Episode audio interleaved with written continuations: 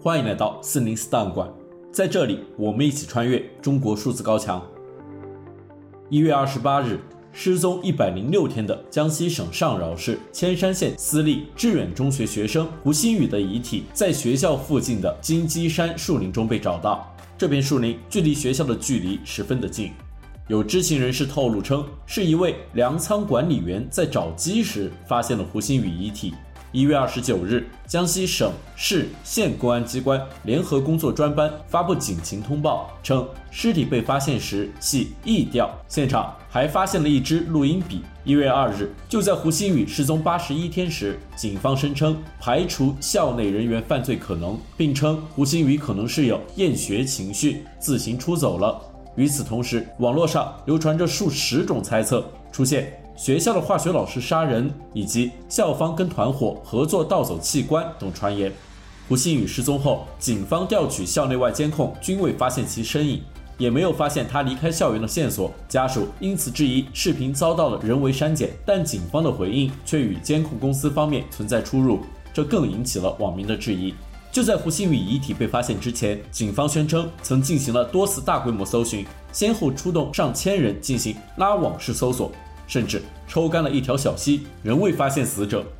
一月七日，上饶公安发布致网民朋友的一封信，信中称，警方联合多部门及社会力量搜索了学校南侧树林山岗约五百八十九亩等地，未发现有价值线索。在胡鑫宇的遗体被发现之后，网民对于此前警方通报的质疑更甚，有网民提出，为何上千人搜山也没找到胡鑫宇遗体？尸体发现地就是第一案发现场吗？等等问题。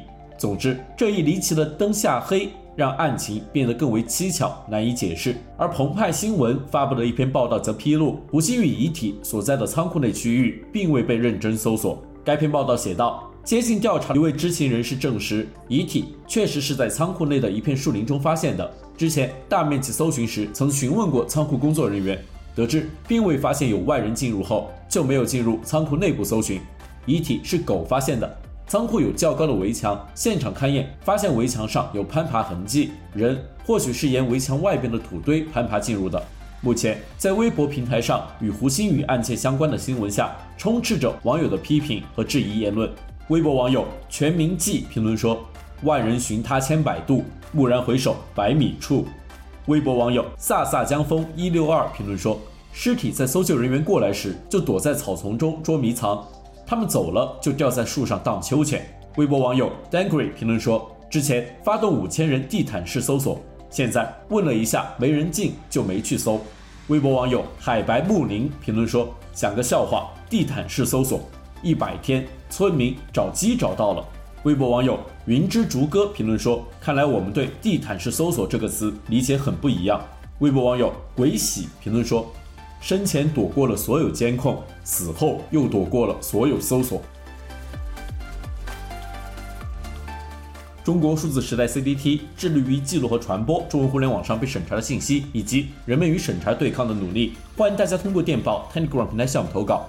为记录和对抗中国网络审查做出你的贡献。投稿地址请见本期播客的文字简介。阅读更多内容，请访问我们的网站 CDT.DOT.MEDIA。